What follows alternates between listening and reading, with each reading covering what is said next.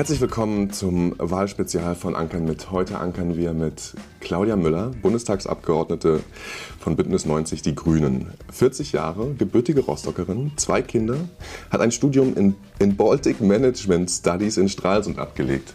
Seit 2009 ist sie kommunalpolitisch aktiv und hat seither eine steile Karriere an den Tag gelegt. Von 2012 bis 2018 war sie Landesvorsitzende der Grünen. Seit 2017 ist sie auch im Bundestag vertreten. Sie war die einzige Grüne, die für MV in den Bundestag eingezogen ist damals. Dort ist sie heute unter anderem Sprecherin für maritime Wirtschaft der Grünen, Mitglied im Ausschuss für Angelegenheiten der EU und im Wirtschafts- und Energieausschuss. Sie geht für den Wahlkreis Vorpommern-Rügen, Vorpommern-Greifswald an den Start. Und wir wollen heute wissen, wie groß ist Ihr Glauben an die Menschheit? Wie geht grüner Tourismus? Und warum sind die Grünen nicht nur eine Partei für Besserverdienende?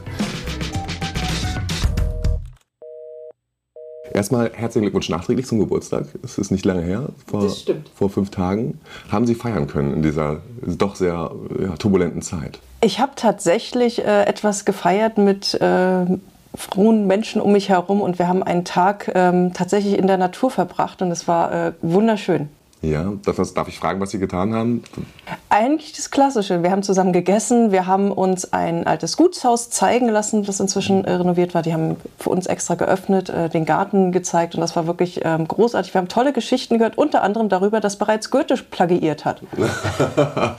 Man lernt nie aus. Ähm, Richtig, äh, wir grade, hatten viel Spaß. Und gerade was Gutshäuser in MV angeht, ich glaube, bevor man, dass man alle mal gesehen hat, ist fast unmöglich, weil es ja dann doch sehr viele schöne alte Häuser gibt, die bis heute noch eine irgendeiner Form bewohnt oder dann auch wieder verkauft werden. Ja, und es ist so toll zu sehen, wie Leute auch Leidenschaft da reinstecken, es zu bewahren, sich ja nicht nur das als Wohnstätte sehen, sondern auch dann die Geschichte recherchieren, sich wirklich sehr auch mit der Region auseinandersetzen.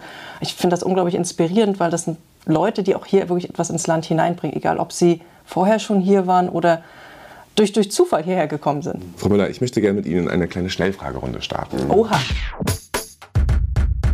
Telegram, Signal oder WhatsApp? Threema. Lieblingsemoji? Das breite Grinsen. Karl Lauterbach oder Greta Thunberg?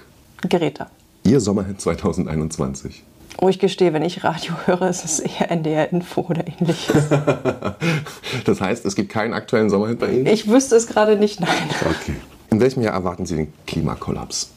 Ich hoffe nicht, dass er kommen wird. Ich hoffe, dass wir es schaffen, den so zu verlangsamen, dass wir uns anpassen können. Ich bin ein eher optimistischer Mensch. Karriere oder Familie? Beides zusammen. Wo können Sie so richtig abschalten?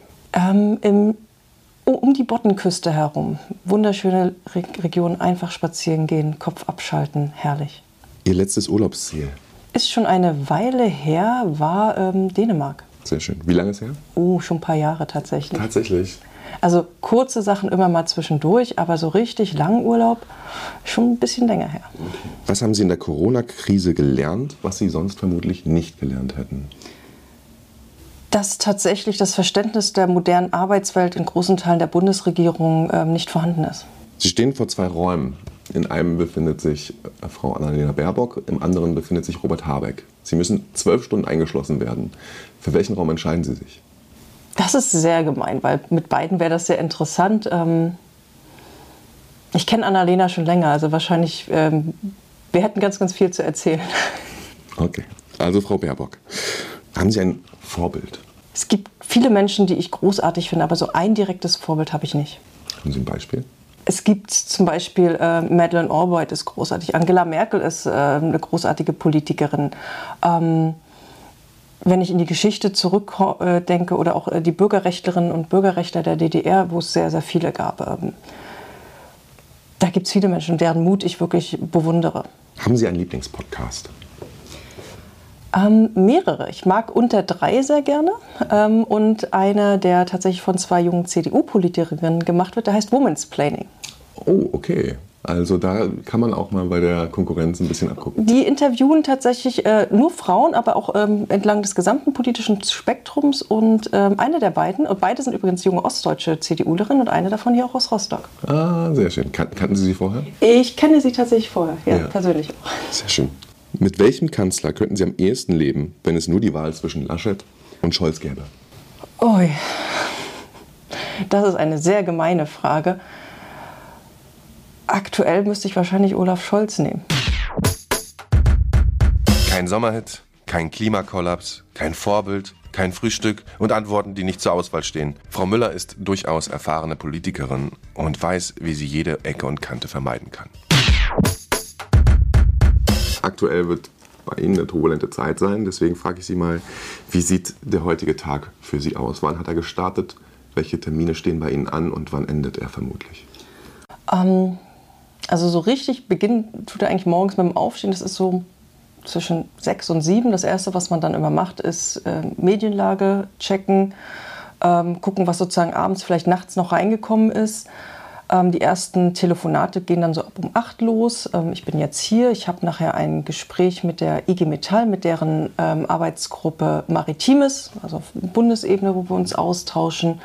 Ähm, und dann geht es zurück nach Vorpommern-Rügen. Und dann ist heute sind noch tatsächlich mehrheitlich Online-Veranstaltungen.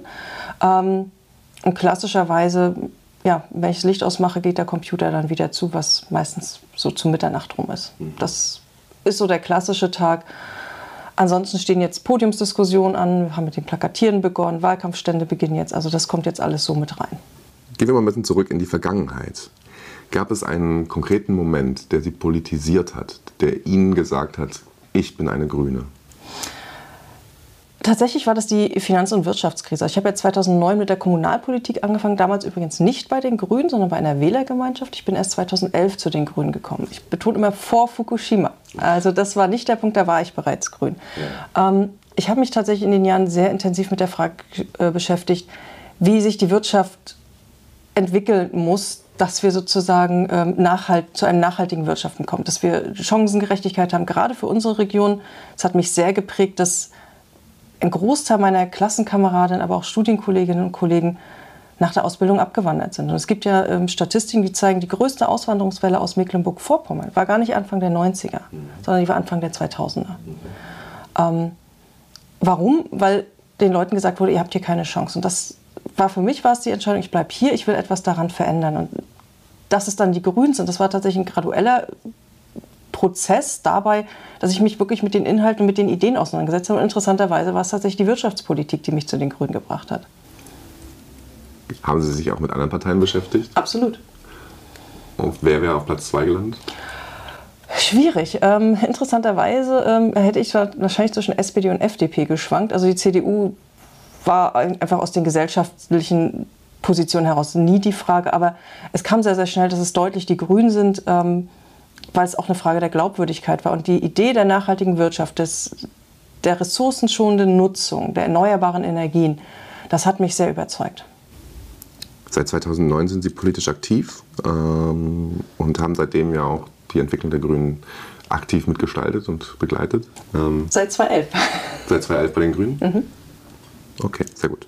Ähm, wenn Sie es vergleichen, heute und damals, warum sind die Grünen heute regierungsfähiger als 2011. Ich weiß nicht, ob sie regierungsfähiger sind. Ich hätte, sie damals auch für regierungsfähig gehalten. Ähm, wir haben uns natürlich personell, also wir haben uns ja inzwischen, also allein hier im Land, mehr als verdoppelt. Auch auf Bundesebene ist das Wachstum extrem.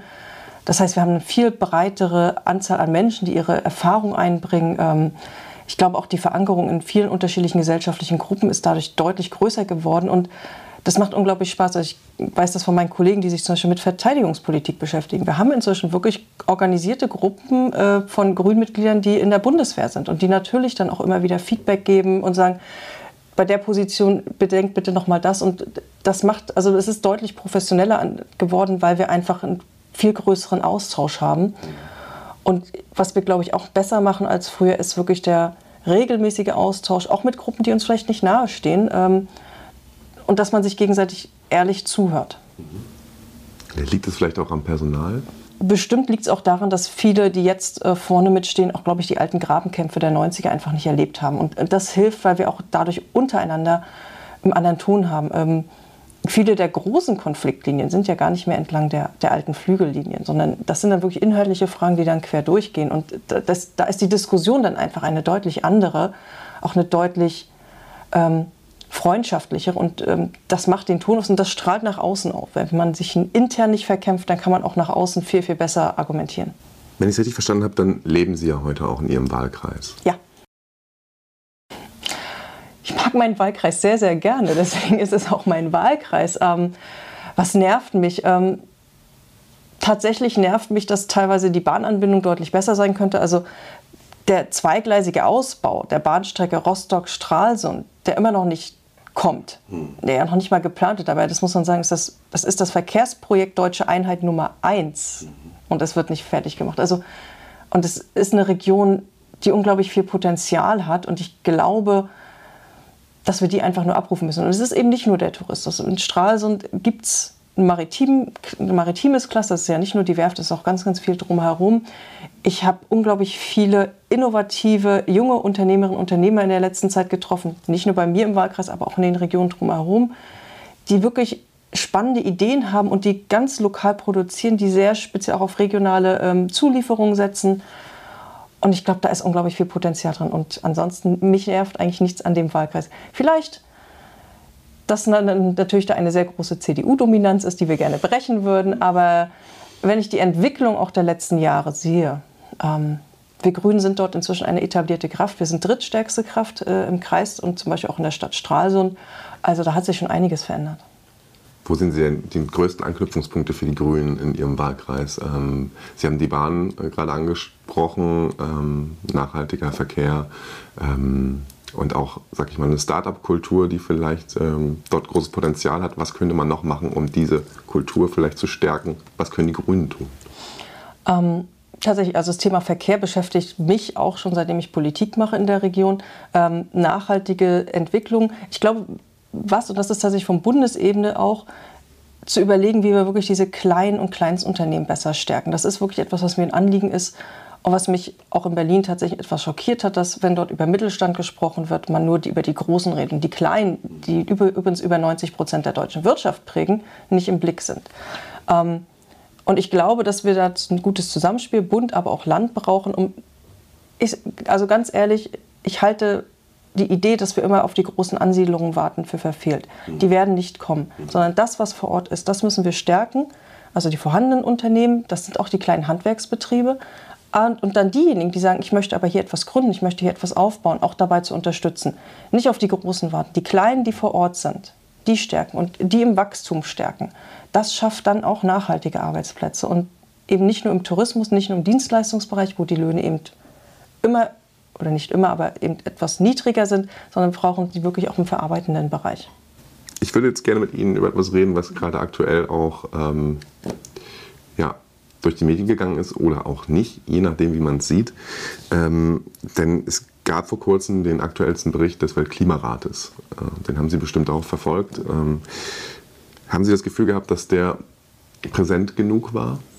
Nein, vor allen Dingen nicht in seiner Dringlichkeit. Ähm, dass wir die 1,5 Grad ja, der ja, die ja häufig als Ziel für 2050 gesehen wurden, dass wir bis dahin, dass wir zu dieser Zahl bereits 2030 kommen. Das heißt, für 2050 steht uns nur noch das 2-Grad-Ziel bevor. Und um das zu erreichen, müssen jetzt wirklich extreme Anstrengungen gemacht werden. Es geht ja nicht darum, also den Klimawandel können wir nicht aufhalten. Wir können ihn auch nicht umdrehen. Das Einzige, was wir schaffen, ist, ihn so zu verlangsamen, dass wir es schaffen, uns anzupassen. Und da sind wir jetzt an einem Punkt, wo das möglicherweise schief geht. Und ähm, das, also das braucht eigentlich eine ganz andere Dringlichkeit, weil das bedeutet, dass unsere Lebensgrundlagen, und vielleicht spüren wir das hier in Norddeutschland nicht ganz so sehr, aber wir sehen es ja in anderen Teilen der Welt und das wird auf uns Einfluss haben. Also wir sehen die großen Feuer, wir sehen einfach, dass die Wüsten sich ausbreiten. Wir erleben, dass Landstriche unbewohnbar sind und Nahrungsknappheit und übrigens auch Wasserknappheit führen dann auch weiter zu bewaffneten Konflikten, was bedeutet, dass wir auch mehr Flüchtlingsbewegungen haben. Also das alles hängt miteinander zusammen und braucht deutlich mehr Aufmerksamkeit, weil wenn wir darüber reden, dass es uns hier gut gehen soll, dann passiert das nicht in einem kleinen abgeschlossenen Raum Deutschland oder Europa, sondern das geht deutlich mit Blick auf die Welt hinaus und das hat noch nicht genug Aufmerksamkeit hier, leider. Wie erklären Sie sich das, dass es dafür nicht genug Aufmerksamkeit gibt, beziehungsweise dass die Nachrichtenseiten in Deutschland, dass diese Nachricht auch vom Weltklimarat so weit unten, beziehungsweise vielleicht auch gar nicht auftaucht? Haben Sie dafür eine Erklärung? Es ist natürlich nicht einfach zu verstehen. Es ist hochwissenschaftlich, es ist sehr, sehr komplex und ähm, komplexe Sachen, das entsprechend zu erklären, das braucht eine Zeit und ähm, die Medien, sie haben ja auch immer nur eine begrenzte Zeit und Platzzahl und das, das ist dann schwierig. Und auch natürlich für, das kann ich auch verstehen, für die meisten Menschen ist wichtig das, was bei mir gerade vor Ort passiert. Das interessiert, weil das ist für mich greifbar, das ist verständlich, da habe ich eine Beziehung zu. Das andere ist sehr, sehr abstrakt und ähm, deswegen ist das nachvollziehbar. Es ist aber wichtig, dass dann diejenigen, die aber Entscheidungen treffen, dass das deutlich auf dem Schirm haben. Also, dass das viele Menschen, die sich täglich darüber sorgen, ähm, ob dann der Lohn ausreicht, ob die Kinder sicher zur Schule kommen, ob alle gesund sind, wie man die Pflege vielleicht für, für die Großmutter oder die Mutter organisiert, dass für die das zu abstrakt ist, dass die sich jetzt mit so einem Bericht auseinandersetzen. Das kann ich absolut nachvollziehen. Mhm. Aber die Entscheiderinnen und Entscheider, die müssen das tun. Zur Einordnung.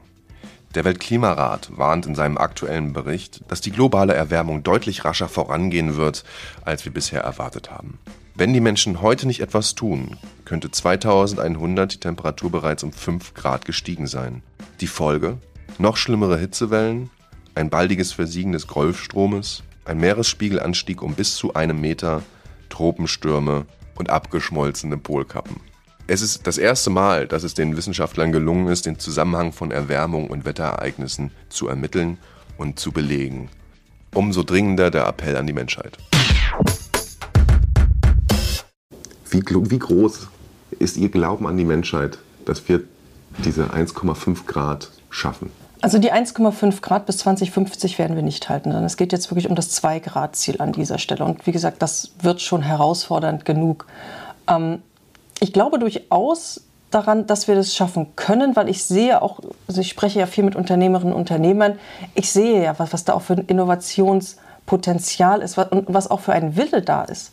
Ähm, und da muss man gucken, woran das aktuell scheitert, ähm, was, was da ähm, ausbremst. Zum Beispiel eine Sache, der Klassiker ist, wer sozusagen sich als erstes bewegt, wer als erstes auf eine neue Technologie setzt, der trägt das Risiko, weil er oder sie sieht sozusagen, wo sind die Probleme, was funktioniert nicht, die Infrastruktur dafür ist vielleicht noch nicht ausreichend da.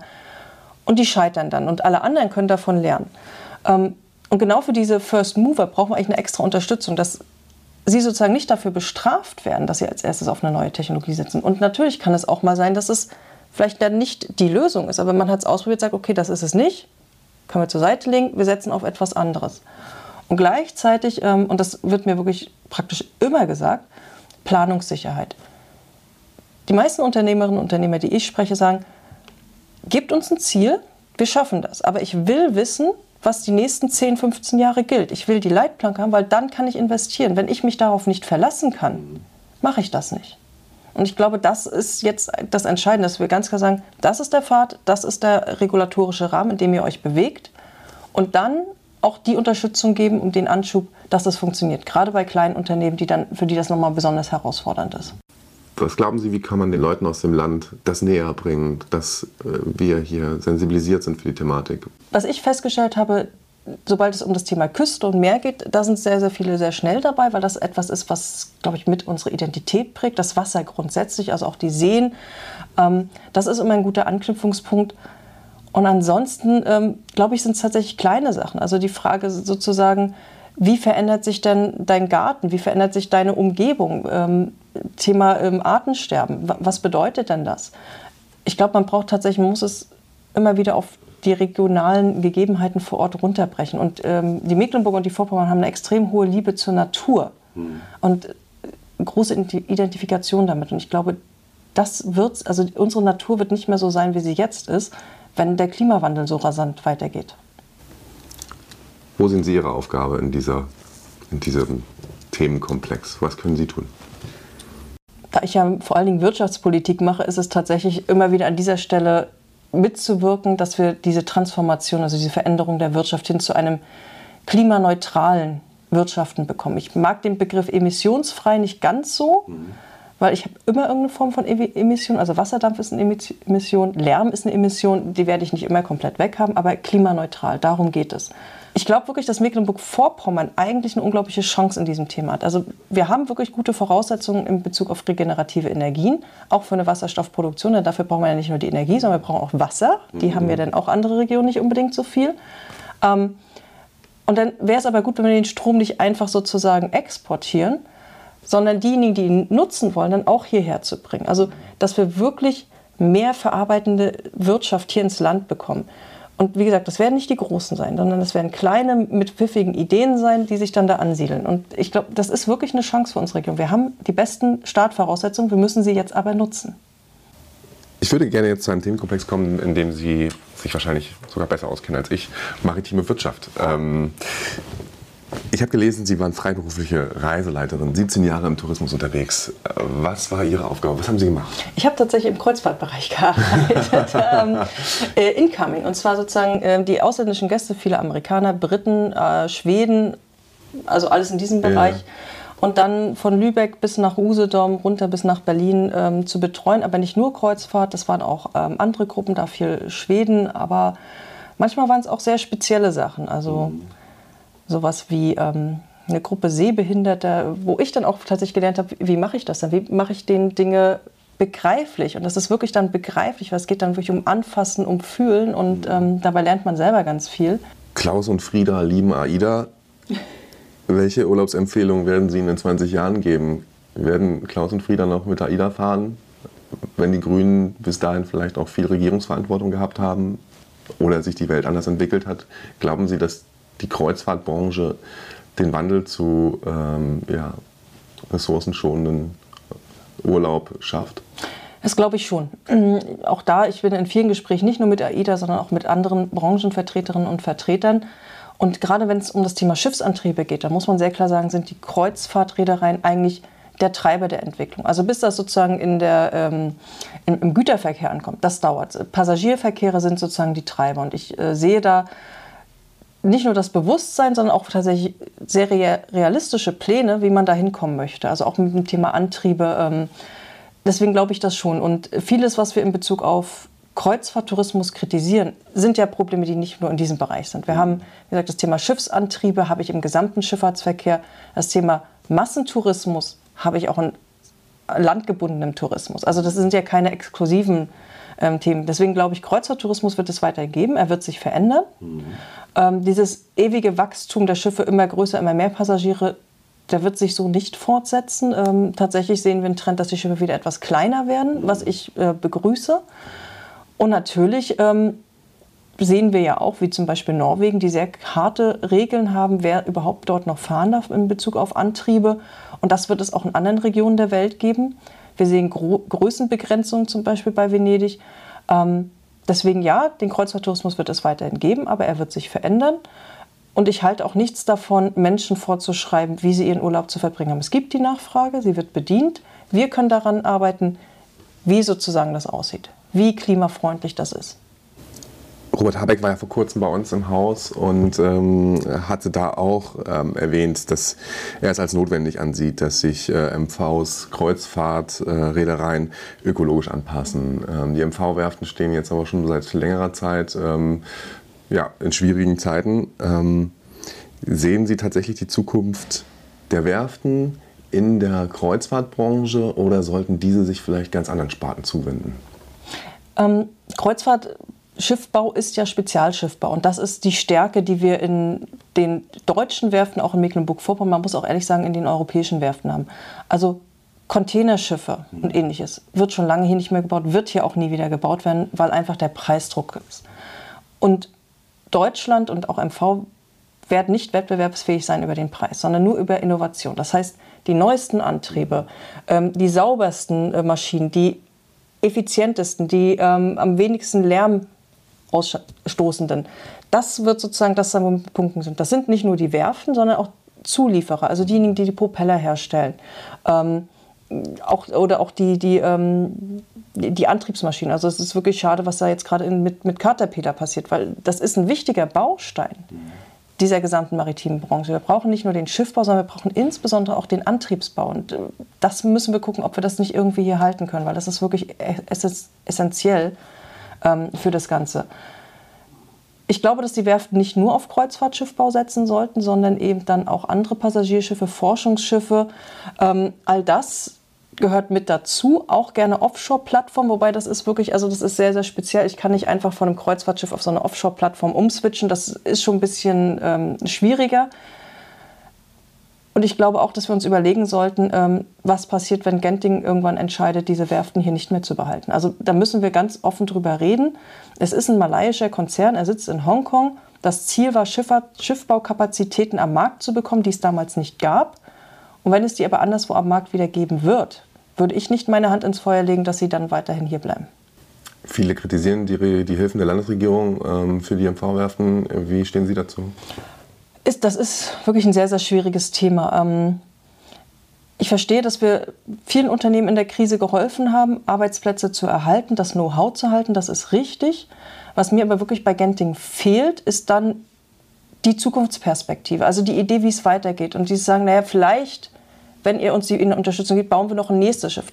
Das ist es nicht, sondern ich brauche ein ehrliches Konzept, wie es in den nächsten fünf bis zehn Jahren weitergeht. Und das sehe ich nicht und das ist mir auch nicht genug eingefordert worden an dieser Stelle. Nach der Wende waren die Werften in MV geprägt von zahlreichen Insolvenzen. Der asiatische Tourismus- und Casino-Konzern Genting hatte schließlich 2016 die Werften in Wismar, Rostock und Stralsund übernommen. Als MV-Werften sollten sie fortan Kreuzfahrtschiffe für die eigenen Reedereien von Genting bauen. Die erteilten Aufträge reichten weit in die Zukunft und versprachen sichere Arbeitsplätze für rund 3000 Beschäftigte. Doch infolge der Corona-Pandemie und fehlender Einnahmen wurden die Arbeiten auf den Werften im März 2020 fast eingestellt. Die meisten Arbeiter wurden in Kurzarbeit geschickt, einige von ihnen mussten in Transfergesellschaften wechseln und als Überbrückungshilfe erhielten die MV-Werften 2020 und 2021 insgesamt knapp 500 Millionen Euro aus dem Wirtschaftsstabilisierungsfonds des Bundes. Damit sollten zumindest die Arbeiten an den begonnenen Schiffen fertiggestellt werden. Doch ab Mitte 2022 gibt es erstmal keine weiteren Aufträge, die die Arbeitsplätze an den Standorten sichern. Daher wird seit längerem schon darüber diskutiert, wie und mit welcher Ausrichtung die Standorte erhalten werden sollen. Aus welchen Gründen sollte ich Sie wählen, wenn ich im Wahlkreis Vorpommern-Rügen Greifswald wohne? Weil ich die Region in Berlin vertrete und wirklich den Blick immer wieder aus dem Nordosten in die Bundespolitik einbringe, auch sehr lautstark, sowohl innerhalb der Grünen Fraktion, aber auch mit Blick auf den gesamten Bundestag, weil ich mich sehr dafür einsetze, dass wir die regionalen Chancen, die Vorpommern hat, nämlich wirklich das Thema erneuerbare Energien, das Thema Wasserstoffregion voranzutreiben. Und was mir am Herzen liegt, wäre auch noch weitere Forschungsinstitute in diesem Bereich in die Region zu holen. Sie sind ja viel in Ihrem Wahlkreis unterwegs. Was denken Sie, ist die größte Umweltsünde? Die größte Umweltsünde in Vorpommern. Da müsste ich eigentlich tatsächlich auf den Nachbarlandkreis gucken und äh, Richtung Altelin. Ja. Ähm, also diese Massentierhaltungsanlage ist einfach, ist einfach furchtbar. Ansonsten sind es bei uns in der Region eher mal kleinere Sachen, wo dann Gülle eingeleitet wird ins Wasser. Das sind ähm, das sind, also ich meine, das sind ja Umweltverbrechen, das muss man mal sehr, sehr klar sagen. Es ist verboten und es passiert trotzdem. Mhm. Das sind so die größten Sachen. Ansonsten ähm, mit zwei Nationalparks sind wir dann natürlich ähm, sehr, sehr gut. Braucht man noch mehr vielleicht? Ich glaube nicht. Ähm, wir erleben natürlich im südlichen Teil, also gerade Recknitz-Trebeltal, äh, wo wir auch ähm, sehr viele Schutzgebiete bereits haben, auch das Thema äh, Moore dort, wo es, glaube ich, eher auch darum geht zu überlegen, wie mache ich das auch trotzdem erlebbar, trotz des hohen äh, Schutzstatus? Also das ist tatsächlich etwas, was auch an mich herangetragen wurde, dass Menschen sagen, Mensch, früher gab es ja bei Wanderwege, jetzt können wir gar nicht mehr da reingehen, ob es nicht eine Ideen gäbe, wenigstens außenrum, also gesicherte Wege und natürlich nicht in, ins Kernmoor hinein, aber dass man das auch erlebbar macht. Also das sind tatsächlich Ideen, die, die wenigsten sagen, will ich überhaupt nicht haben, alles wieder trockenlegen, sondern die Frage ist tatsächlich, wie macht man es erlebbar und vielleicht dann auch für einen sanften Tourismus nutzbar, auch die meisten wollen ja diesen Massentourismus schon lange nicht mehr haben. Also gerade die wirklich Einheimischen sagen, es reicht. MVs Ministerpräsidentin Manuela Schwesig sieht Gas als wichtige Brückenressource für die Energiewende. Wir kommen zu Nord Stream 2, da haben Sie auch eine äh, Meinung zu. Auf jeden ähm, Fall. Ich habe vor unlängst gelesen, Sie bezeichneten äh, Nord Stream 2 als eine Milliardengrab. Ähm, wieso ist Gas aus Russland keine wichtige Brückenressource? Also Gas ist eine Brückenressource. Aber wir wollen ja bis 2050, die Ministerpräsidentin hat sogar gesagt, Mecklenburg-Vorpommern bis 2040, komplett raus aus der Nutzung fossiler Energien. Gas, Erdgas ist fossil.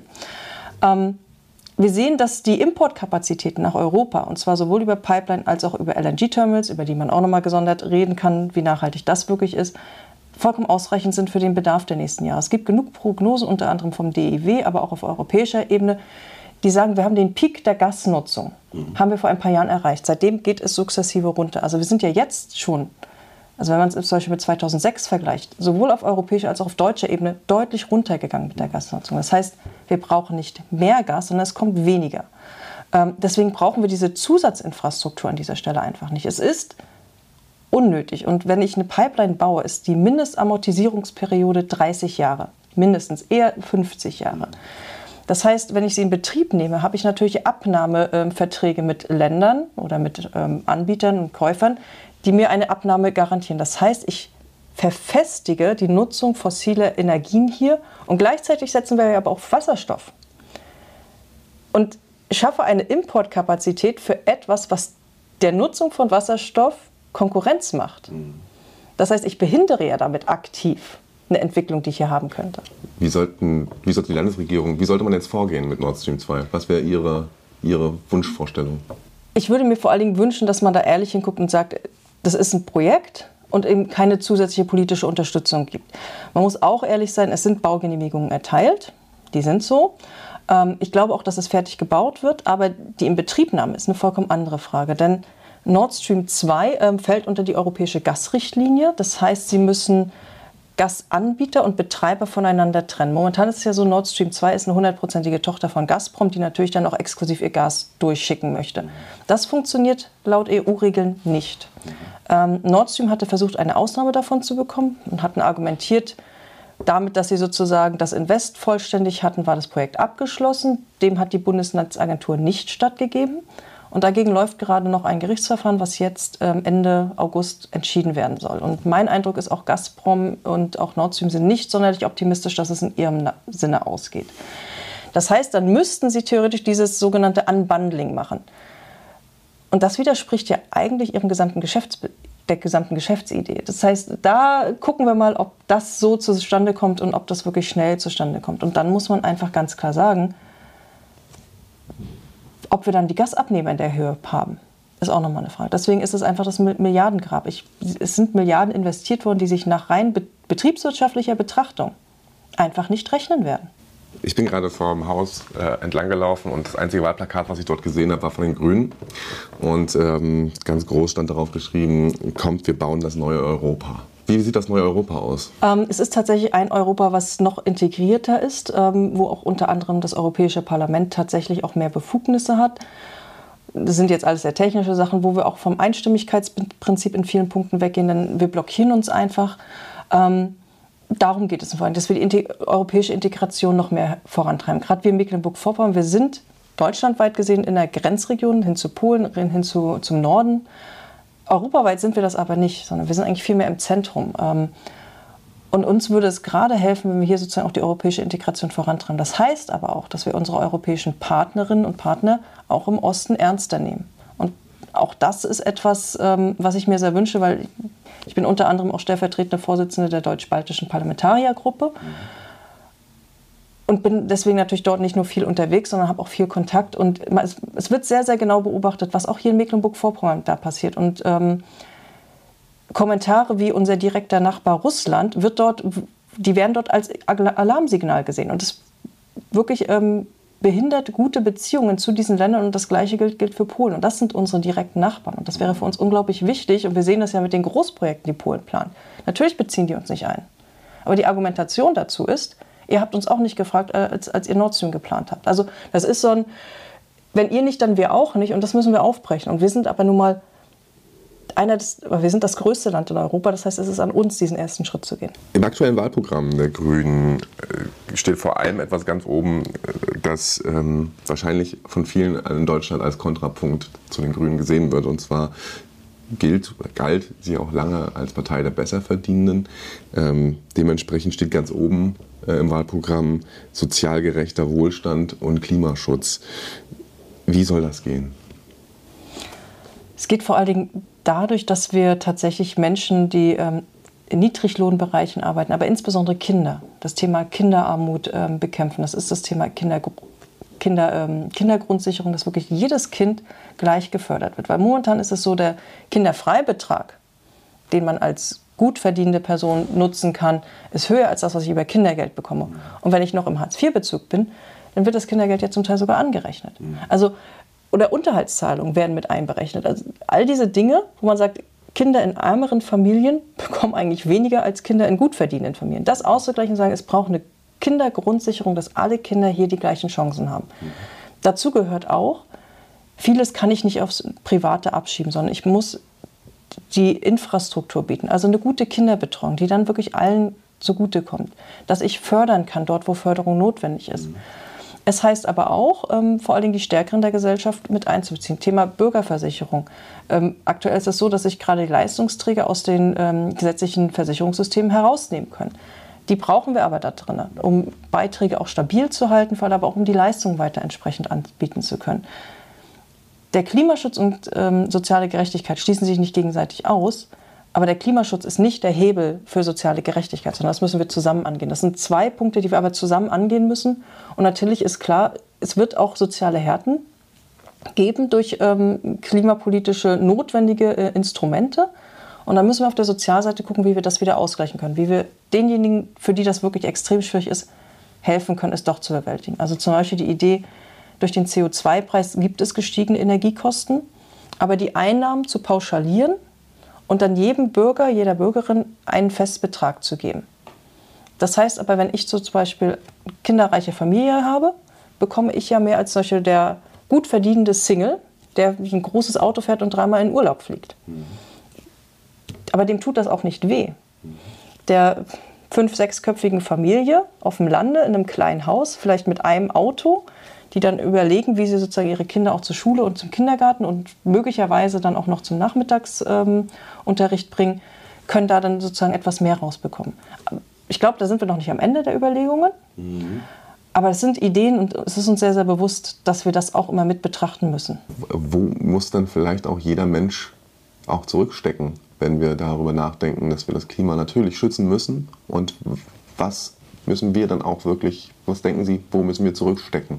Vielleicht ein Satz vorweg. Ähm, Klimaschutz ist teuer. Es ist aber noch teurer, es nicht zu machen. Ähm, und auch da gibt es volkswirtschaftliche Berechnungen. Ähm, die haben die ganzen großen Rückversicherer, die natürlich sich schon seit Jahrzehnten angucken, was bedeutet die Klimaveränderung, was für Versicherungsschäden werden dadurch entstehen. Und das sind Kosten, die nochmal deutlich höher sind. Also wir haben das ja jetzt so ungern ich das Beispiel nehme, aber Rheinland-Pfalz, Ahrweiler gesehen. Das ist, wie gesagt, Starkwetterereignisse durch Klimaveränderung. Dort kommen noch andere Sachen hinzu. Man hat in Bereiche hineingebaut, wo eigentlich die Flüsse anders fließen müssten. Also da kommt ganz, ganz viel zusammen.